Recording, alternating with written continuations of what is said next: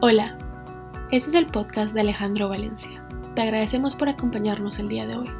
La palabra de Dios y el Espíritu Santo transformaron la vida de Alejandro y a través de este podcast espera que otras personas conozcan a Dios. Nuevamente, gracias por acompañarnos y esperamos que disfrutes la charla.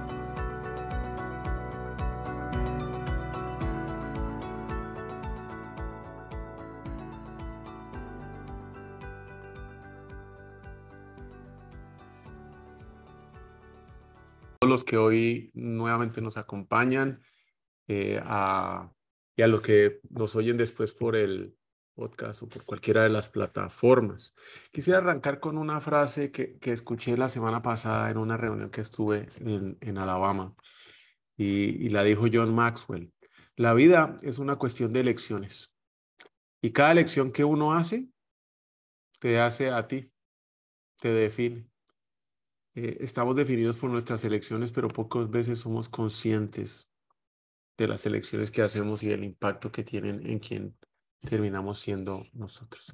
Yo por muchos años eh, pasé eh, exclusivamente enfocado en una meta, en la próxima meta, en alcanzar la meta. Y al lograrla, cualquiera que está fuera la meta, pasaba a la siguiente. Hoy puedo llegar a entender que lograr una meta es muy diferente a dar fruto. Son dos cosas completamente diferentes. Lograr una meta es algo que es externo a mí. Alcanzar un objetivo, algo que puede ser personal como la educación, material como una casa, un carro, un celular, poder, obtener influencia por medio de la capacidad económica o del poder, o bien una posición jerárquica, un estatus social en la empresa, y mm, si quería más poder o más influencia, lo que generalmente hacía es que buscaba la manera de tener mayores recursos económicos o mayor jerarquía dentro de la organización o grupo de amigos conocidos o compañeros para poder obtenerla. Usaba mis talentos y mis dones, regalos de Dios, única y exclusivamente para mí. Y así lograr las metas que me fijaba. Que si logré alcanzar metas, sí, muchísimas que también fracasé, en muchos casos fracasé, pero en unos casos sobrepasé inclusive la meta propuesta. Y lo primero que hacía era no quedarme callado. Tenía que contarlo, Instagram, Facebook, por donde fuera. Quería que todo el mundo supiera de lo que Alejandro Valencia era capaz de hacer por sus propias pistolas. Pero el fruto que yo daba era escaso, por no usar nulo. Ninguno. ¿Por qué? Pues porque no crecía internamente, no cambiaba, no me transformaba. Y mis fallas de carácter seguían en mí. Además crecían día tras día.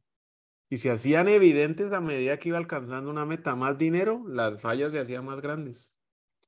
Y cada vez que lograba la meta, la falla salía a relucir porque la verdad es que no tenía ningún empacho en comprometer mis valores con tal de obtener la meta, de lograr el objetivo, de mostrar de lo que era yo capaz. Todos alrededor veían mis grietas, mis fallas de carácter, menos yo. Hágame el grandísimo favor. Romanos 12:2. No se amolden al mundo actual, sino sean transformados mediante la renovación de su mente. Y así podrán comprobar cuál es la voluntad de Dios buena, agradable y perfecta. Y hay otra versión del mismo versículo que dice, más bien dejen que Dios los transforme en personas nuevas al cambiarle la manera de pensar. Y esa fue una decisión que cambió mi vida y que hoy me define. Dejé o decidí dejar entrar a Dios por medio de Jesucristo en mi vida para que cambiara mi manera de pensar. Porque efectivamente lograr esto en las propias fuerzas es algo que es imposible. Solamente lo hace Dios obrando en nosotros, en lo interno, en lo profundo, en lo más profundo de nuestros corazones.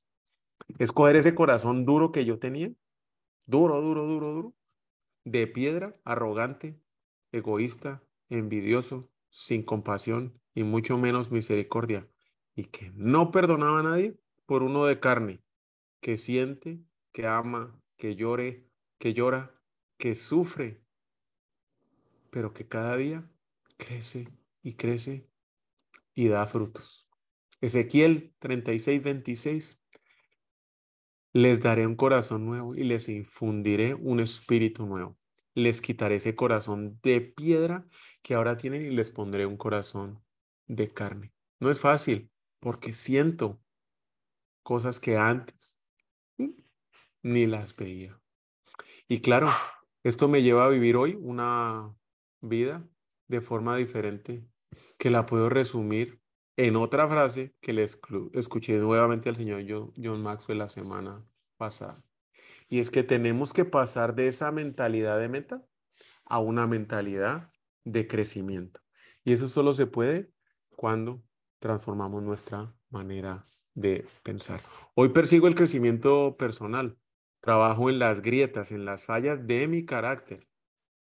Que si lo hago bien y que si ya resolví todas, no, estoy lejos. Y cada grieta son del tamaño del Colorado. Es tremendo problema el que tengo enfrente. Además, afortunadamente no lo hago solo.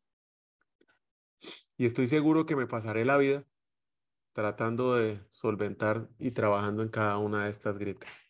En alguna parte del proceso, llegué a pensar que era tan capaz y que no necesitaba de Dios, ¿sí? A pesar de que veía las grietas, que podía hacer las dos cosas a la vez.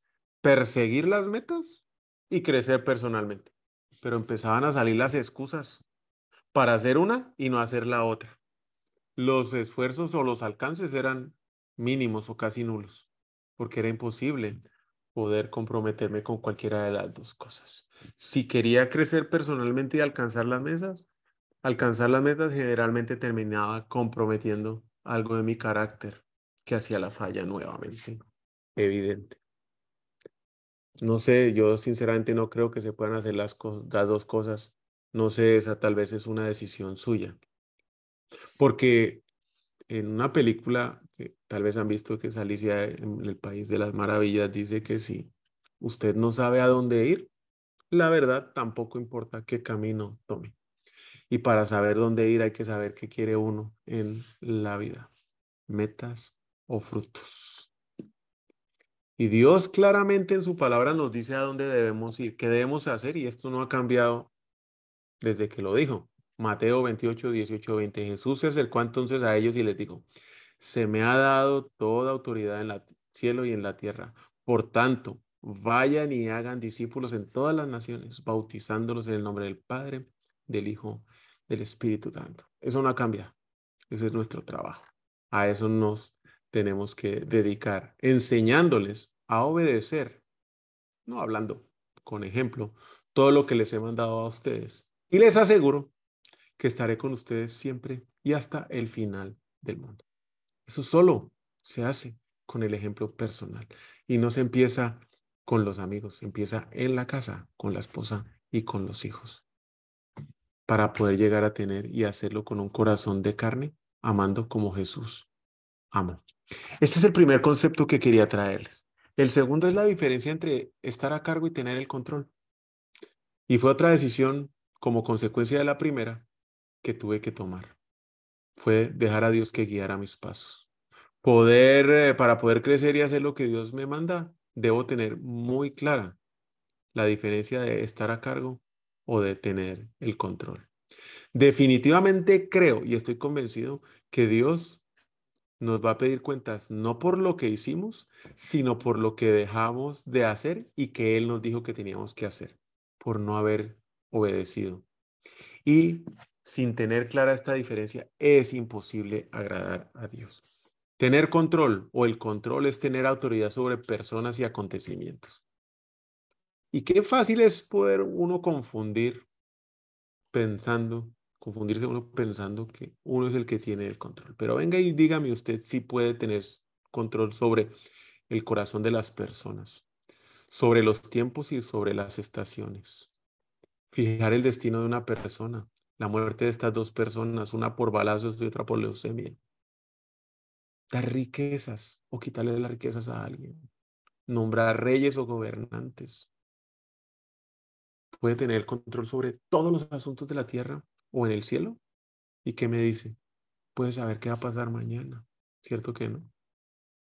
Eso es tener control. Y eso solamente lo tiene Dios. Nadie más que Dios. Solo Dios controla el futuro. Solo Dios tiene el control soberano. Pero ahí andamos nosotros de bocones. Yo tengo el control. Génesis 1 del 1 al 3. Dios en el principio creó los cielos y la tierra. La tierra era un caos total, las tinieblas cubrían el abismo y el Espíritu de Dios se movía sobre las superficies de las aguas. Y Dios dijo, exista la luz, y la luz existió. Nehemías 9:6, solo tú eres el Señor, tú lo has hecho los cielos y los cielos de los cielos con todas sus estrellas. Tú le das la vida a todo lo creado, la tierra y el mar con todo lo que hay en ellos. Por eso te adoran los ejércitos del cielo. Salmo 125. En el principio tú afirmaste la tierra y los cielos y que son obras de tus manos. Hechos 17:24. El Dios que hizo el mundo y todo lo que hay en él es el Señor del cielo y de la tierra. No vive en templos construidos por hombres. Hebreos 11:3. Por fe entendemos que el universo fue formado por la palabra de Dios, de modo que lo visible no provino de lo que se ve, sino del que no se ve. Dios es el único soberano. Lo demás son cuentos. Pero estar a cargo sí es nuestro trabajo. Es una bendición que Dios nos da, que nos permite estar a cargo, mandar o dominar, o bien dirigir una actividad, un grupo, nuestro grupo familiar, nuestra familia, una empresa, un equipo o un grupo de personas.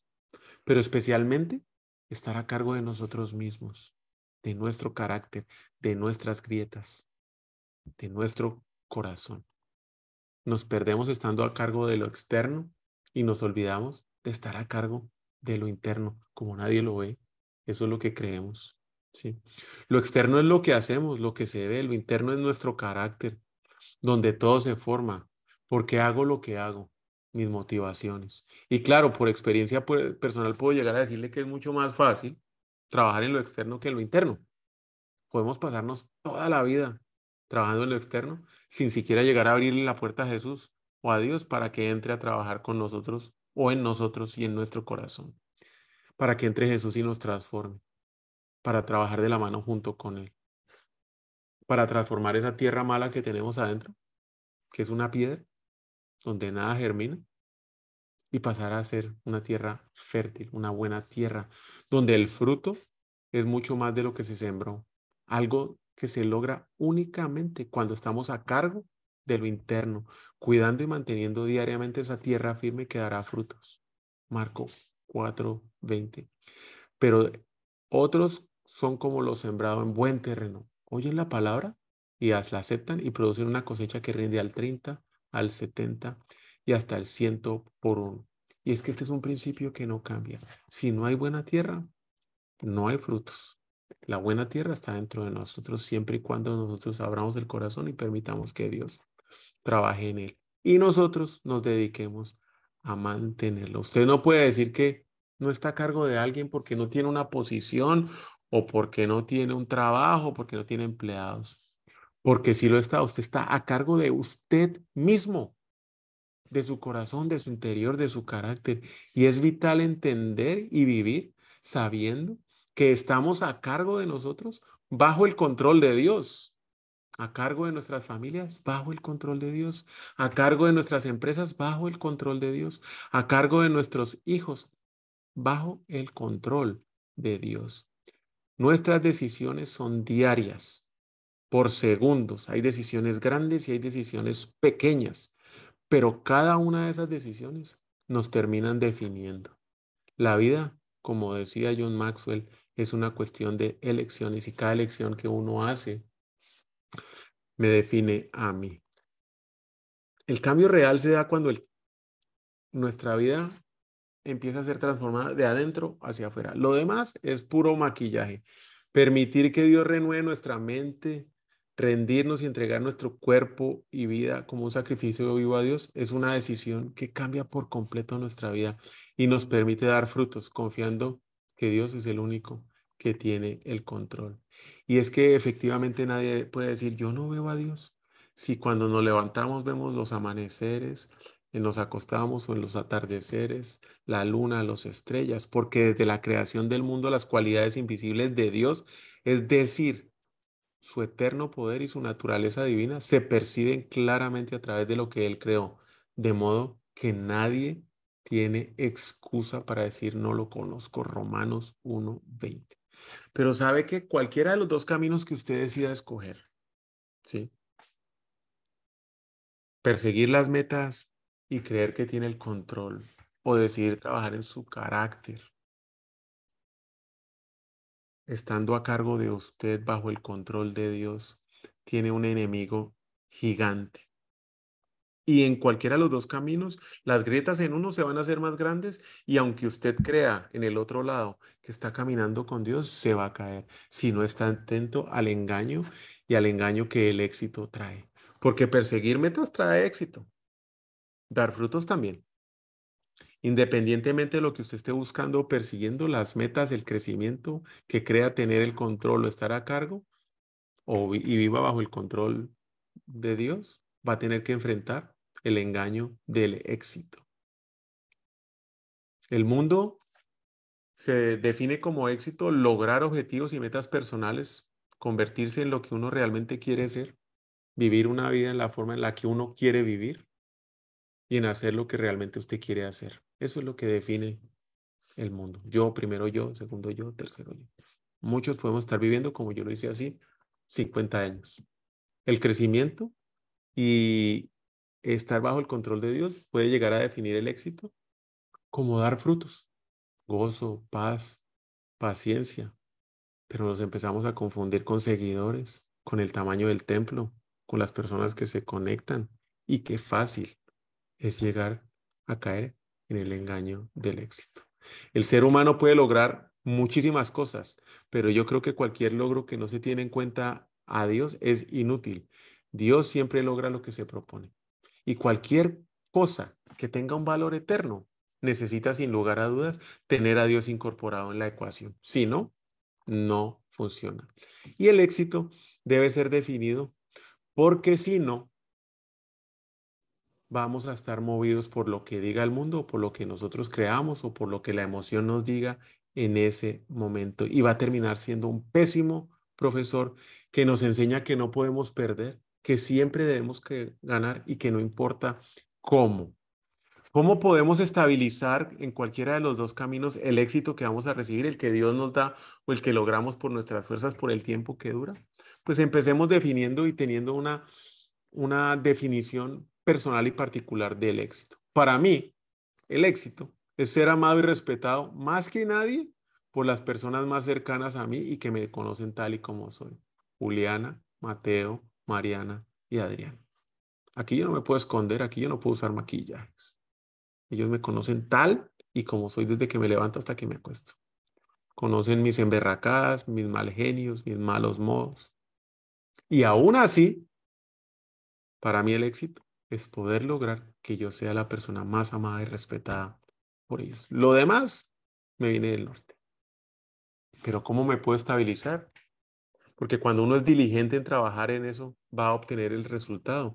Y lo dice la, palabra de Dios, Proverbios 22, 29. ¿Has visto a alguien diligente en su trabajo? Se codiará con reyes y nunca será un don nadie. Eso significa que si usted está trabajando en usted, preparando la tierra, permitió que Dios entrara diligentemente todos los días cuidando esa tierra, los frutos se van a dar. Cuando esté diligentemente buscando el crecimiento personal, estando a cargo y bajo control de Dios, va a tener éxito en lo que haga. Y si son frutos, los va a dar todos. Todos. Y es que el éxito no viene solo, viene acompañado de varios amigos que fácilmente lo pueden hacer a uno caer. Lo pueden a uno hacer desestabilizarse y perderse. Y volver a lo que estaba antes. Y esa tierra que estuvo fértil se muere. ¿Qué ¿Qué amigos trae el éxito? ¿Qué viene con el éxito? ¿Y cuáles son los estabilizadores? El primero, el primer amigo del éxito es el poder. Porque con el éxito también viene el poder. Y es esa capacidad para poder hacer o llevar alguna cosa a cabo. Entendiendo que es una autoridad que Dios nos da, que es delegada. El poder es algo que es muy fácil de ser mal utilizado, especialmente cuando nuestras faltas de carácter no las vemos, no las reconocemos, no las conocemos. Están ocultas Podemos usarlo para ser egoístas, para lograr nuestras propias metas sin importar por delante a quién nos vayamos pasando. Inclusive, también el poder puede ser mal utilizado a pesar de conocernos muy bien y saber de qué pata cogíamos. ¿Y cuál es el estabilizador? Pues darle cuentas a alguien, tener una responsabilidad, rendirle cuentas a un amigo. Claramente yo no me confío ni en mí mismo porque conozco muy bien y sé con qué facilidad peco, de qué peco y cómo lo hago. Y dejarme llevar por el poder para querer hacer las cosas a mi manera y usar los recursos de la forma que a mí mejor me parezca y me sirvan, es una debilidad tremenda que tengo. Tener esa persona o ese grupo de personas o esas dos personas con las que puedo compartir el por qué deseo hacer algo, por qué deseo hacer esto, por qué deseo hacer aquello, qué es lo que me motiva a gestionar las diferentes acciones y que con amor pueda corregirme, no tiene precio, estoy rindiendo cuentas. Que tengan la tranquilidad de poderme preguntar, Alejandro, a la cara, mire Alejandro, lleva media hora hablando, una hora. ¿Usted está echando pajas? ¿Me está diciendo mentiras? ¿Solo para quedar bien? Dígame la verdad y que yo pueda contestar, vos sí, mi interés es otro, me estoy equivocando. Puedo decir, estoy mintiendo. Y así revelar de verdad qué es lo que me mueve. ¿Qué son ¿Cuáles son esas excusas que yo escondo buscándole la cara amable al egoísmo o al interés personal? Y este es un hábito que no funciona una vez al año. Mire, es que yo me reúno con mi amigo una vez al año, cada seis meses, ¿no? Esto debe ser algo que es constante, que debe ser regular, es un estabilizador que debe ser utilizado con recurrencia, que se puede tener con personas de confianza que lo conocen a uno muy bien, que también saben uno de qué pata coger, que me conocen perfectamente, en las que yo puedo confiar y les puedo trasladar lo que estoy haciendo y el por qué lo estoy haciendo. Porque la verdad es que yo no puedo confiar en mí, porque siempre voy a estar influenciado por mis emociones y mis sentimientos de ese momento. También, ¿qué trae el éxito? Trae billete, trae dinero. Y qué fácil y sabroso es gastar el billete de restricción, sin restricción, perdón, cuando es el dinero de los demás, el de la empresa donde uno trabaja, el de sus papás, el de la tía o de la abuela, que lo invitan a uno de compras. Pero dígame si no es difícil meterse la mano al bolsillo, a la billetera, para ayudar a alguien más que está en necesidad. Cuando ya hablo del dinero propio, las cosas cambian. Cuando hablo de su dinero personal y del mío, ya la, la unidad de medida es diferente. Ya no es tan fácil y sabroso salir a estar ayudando a los otros. Y yo viví por muchos años así. Y es que la verdad, este es un tema de pensamiento. Esto no se trata si tengo mucho o poco dinero. Esto se trata de quién posee a quién. Yo poseo el dinero o el dinero me posee a mí. No es, es una mentalidad, no es la cantidad. Y el único estabilizador que efectivamente me ha permitido mantenerme libre de ser poseído por el dinero es la generosidad. Primero de Timoteo 6:17. A los ricos de este mundo Mándeles que no sean arrogantes ni que pongan su esperanza en las riquezas, que son tan inseguras, sino en Dios que nos provee de todo en abundancia para que lo disfrutemos. ¿Sí? Ser generoso con todas las personas, inclusive y más aún con aquellas que yo no quiero, porque me atendieron mal en el restaurante, que llegó haciendo jetas y tiró los platos, porque me habló feo. Las razones pueden ser muchas, pero es con ellas que yo debo ser mucho más generoso, porque de esa manera sé y tengo claro que soy yo el que posee el dinero, no el dinero me posee a mí. Cuando yo soy generoso, el dinero no me posee. Cuando empiezo a pensar si suelto o no suelto y ando bajando excusas, sacándolas de la manga, ya sé que estoy en problemas, que no lo quiero soltar. Ahí viene el enemigo a atacarme. Y no importa qué camino esté tomando, no importa si estoy decidido a tener un crecimiento personal sirviendo a Dios y bajo el control de Él. Pero en una de esas pensadas, ya el dinero está entrando a torcerme la cabeza. Tener un presupuesto establecido donde diga, mire, esto es lo que yo voy a dar en generosidad, esto es lo que yo voy a ayudar, esto es lo que yo voy a diezmar y esto es lo que yo voy a donar. En esta actividad me voy a meter y esta es la cantidad, ponerle nombre al billete. Me ayuda a desarrollar el hábito y que cada año yo pueda estar consciente de lo que estoy haciendo para que el siguiente yo pueda aumentar el rubro. Porque como doy, viene.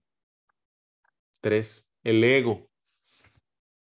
Años me pasé pensando que yo era la última Coca-Cola del desierto, la tapa de todos los volcanes, completamente inconsciente de lo que las demás personas habían hecho por mí, para mí, pero especialmente dentro de mí. Y el estabilizador del ego es la conciencia. Conocerse a usted mismo le va a permitir crecer. Ser consciente de todo lo que las demás personas han hecho dentro de usted, por usted y para usted, lo va a aterrizar como me pasó a mí. Porque es imposible que uno solito, solito, logre algo sin ayuda de los demás. Ser consciente del amor de Dios y los dones que Dios nos ha dado para ser utilizados por Él a través de nosotros, me mantiene con los pies en la tierra, cosa que antes ni veía. Y es que es muy fácil que la gente nos confunda con nuestros dones. Ay, mire lo que Él hace. No, ese es un don, ese no es Alejandro. Esos dones son regalos de Dios. Y la verdad es que no somos nosotros, son nuestros dones, el regalo que Dios nos dio a cada uno de nosotros, que son un regalo inmerecido. Pero estar confundidos que somos los dones es un problema. La gente lo hace y se lo deja saber y uno se la termina creyendo. Juan 3:16, porque tanto amó Dios al mundo que le dio a su Hijo unigénito para que todo el que cree en Él no se pierda, sino que tenga vida eterna. Mire lo que hizo Dios por nosotros, un regalo inmerecido. ¿Ego de qué voy a tener? ¿Acaso qué he hecho yo? Ser conscientes que sin Dios no podemos hacer absolutamente nada que tenga consecuencias eternas. Podrá hacer muchas cosas aquí en la tierra, pero todas son temporales. Todo lo que crece rápido, todo lo que no cuesta, igualmente desaparece fácilmente. El cuarto amigo del éxito. Más éxito. Y es que el éxito puede traer más éxito y nos la terminamos creyendo. No existe mejor estabilizador para el éxito que nuestros errores. Pero ¿quién quiere mantener el éxito junto al error? Así, junticos, amarraditos de la mano. No, mostramos el éxito y el error lo escondemos. No lo mostramos, no se lo mostramos a nadie. Y cuando estamos solos, sacamos el error a darnos duro en la cabeza. Y es que deben caminar de la mano, no se pueden separar. El éxito y los errores no se pueden separar. No sé cuántas conversaciones he tenido. Y he tenido en los últimos años, en los últimos cuatro años, muchísimas, muchísimas conversaciones con todo tipo de personas. Y generalmente, una de las preguntas que hago al final es, cuénteme usted acerca de las mejores lecciones que ha tenido en su vida. Y todas, todas sin excepción, esas lecciones vienen por un fracaso, por un error, por una falta o por una pérdida. No por la abundancia, no por el éxito. Tener presente el error en mí va a generar humildad. Y al tener humildad me va a hacer enseñable, me va a hacer buen aprendiz. Pero especialmente va a desarrollar la resiliencia. Y es que todos nos caemos o nos tumban. Decido estar en el piso, me levanto rápidamente, sacudo el polvo y sigo el camino que decidí seguir. Cuando uno mantiene el éxito y el fracaso junto, se mantiene en el medio. No se le va a subir a la nube del éxito y se va a creer más grande que cualquiera, pero tampoco va a terminar enterrado en la tumba del error. Hay que llevarlos de la mano. Quinto, el pedestal, que también lo trae el éxito. Cuando lo empiezan a ver a usted como punto de referencia, como alguien que puede aportarle a los demás, cuando la gestión que usted está haciendo tiene éxito, la tendencia natural de la gente es ponerlo en un pedestal, levantarlo. ¿Y sabe cuál es el estabilizador para eso? Servir a los demás. Cuando su gestión es correcta, cuando usted está comprometido, cuando usted cumple lo que dice que va a hacer, no va a necesitar presentación. No hay nada que usted pueda hacer para que la gente no lo ponga en un pedestal. Lo van a poner. Y esto no se trata de posición social, estatus económico, zona en la que viva. Lo van a poner porque para usted, para alguien es punto de referencia. Nos pasa a todos. Pero ¿sabe qué hace cuando llegue a su casa? Bájese del pedestal y entre por la puerta agachadito y llegue a servir a sus hijos, llegue a servir a su esposa, lave los trastes, lave los platos, saque la basura, tienda la cama, sirva en su casa. Y pronto se va a dar cuenta que también lo empieza a hacer fuera de su casa. Ni cuenta se va a dar cuando ya está sirviendo a los demás. Y ese pedestal, pues sí, se va a estar bajando rápidamente de él. Sexto, el éxito lo hace creerse merecedor. Y contésteme sinceramente si no se ha sentido merecedor del puesto y la cabecera en la mesa, de ser el primero sin ganar, del puesto que le dieron a otro en la oficina o del aumento de salario que le dieron a aquella, de la oficina de la esquina o del parqueo. ¿Y qué me dice? Que cuando llegue todos se paren a saludarlo.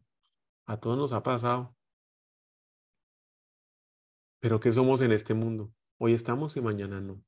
No sabemos nada y no somos nada sin Dios. La vida cambia un segundo. Como a Javier, jueves, un balazo, fuera. 32 años. Así, en un segundo. Y el estabilizador para no creernos merecedores, pues es la gratitud. Saber que no nos merecemos nada y que lo que hoy tenemos es solo por la obra y gracia de Jesús y su amor por nosotros. Porque no hemos hecho nada, absolutamente nada para merecerlo. Si hoy estamos aquí conectados, si hoy tenemos internet, si tiene agua caliente o fría, no me importa, si tiene un techo y por lo menos ha comido una vez, ya es millonario. Y no hemos entrado a ver cuánta plata tiene el banco. Ya hoy solo con el hecho de tener internet, ya es millonario. Con la cuota del internet o con la cuota de lo que gasta en su teléfono celular al mes, muchas familias, familias, comen un mes entero. ¿Qué hizo usted para tener eso? Ah, se lo dio Dios. La gratitud debe ser sincera y debe venir y vivirse día a día con todas las demás personas que nos rodean. Y si quiere experimentar gratitud y saber qué es eso, recuerde lo que hacía hace 10 años y que lo ilusionaba para llegar a donde está hoy. Recuerde lo que decidió cobrar por hacer lo que sabe hacer hoy y vaya y se lo regala a alguien. Si es contador, vaya y lo ayuda a salir de deudas. Si es auditor, vaya y le ayuda a cuadrar los balances. Si es doctor, vaya y lo, lo cuida, vaya y lo apoya sin cobrar. Si es psicólogo, ayúdele con la cabeza. Si hace ejercicio, enséñele al otro. No cobre. Entregue, regale sus conocimientos. En este reino de Dios aquí en la tierra, todos estamos en el mismo equipo. Todos estamos para apoyarnos. Todos estamos para empoderarnos. Todos estamos para levantarnos. Todos estamos para animarnos los unos y los a los otros, porque esto es una carrera para que todos lleguemos a la eternidad sin dejar a nadie atrás a ni uno solo. Ah, no, pero estamos viendo cómo le hacemos zancadilla. Eso se acaba. El reino de Dios, todos estamos en el mismo equipo. Marcos 12:33. Amarlo con todo su corazón. Esos son los mandamientos de Jesús dejó con todo su entendimiento y con todas sus fuerzas. Y amar al prójimo como a uno mismo. Ese es el más importante y es más importante que todos los holocaustos y sacrificios. Amar a los demás como a uno mismo, acompañarlos, animarlos, levantarlos, llevarlos su cruz. Y por último, el éxito trae muchísimas cosas, trae cosas materiales, trae personas, trae viajes, trae oportunidades y creo que solo una cosa nos puede estabilizar y es compartir el Evangelio, compartir la promesa de Dios, llevar la palabra de Dios a todo el mundo, lo que Dios ha hecho en su vida, dar ese testimonio. Yo tengo un buen día, la verdad, cuando alguien que conozco se puede acercar a Jesús. Yo quiero ser esa persona que todos los que me rodean, todos los que me conocen, les dé una hambre infinita por buscar a Jesús, solamente porque me conocen a mí. La única finalidad que hoy tengo en mi vida es llevar a todos los que yo pueda conmigo a la eternidad. Y básicamente les quería compartir ese mensaje. ¿En qué estamos? ¿Buscando y persiguiendo metas? ¿O trabajando en la buena tierra y en el interior y en nuestro carácter? ¿Queriendo tener el control? ¿O estando a cargo bajo el control de Dios? y en cualquiera que sea de los caminos, tenemos que estar muy atentos al engaño del éxito, porque el éxito viene para cualquiera que haga una gestión correcta. Señor Jesús, te damos infinitas gracias por esta noche, por todas las personas que hoy aquí se han reunido con nosotros, Señor. Bendigo sus vidas. Le doy gracias a Dios por la vida de cada uno de ellos, Señor. Te agradezco, Señor, inmensamente por la oportunidad que me das de poder compartir mi vida con los demás. Gracias, Señor, por trabajar y mostrarme las grietas que debo estar trabajando, por mostrarme lo que no te gusta y lo que no te agrada, por entrar a mi corazón y escudriñarlo, Señor.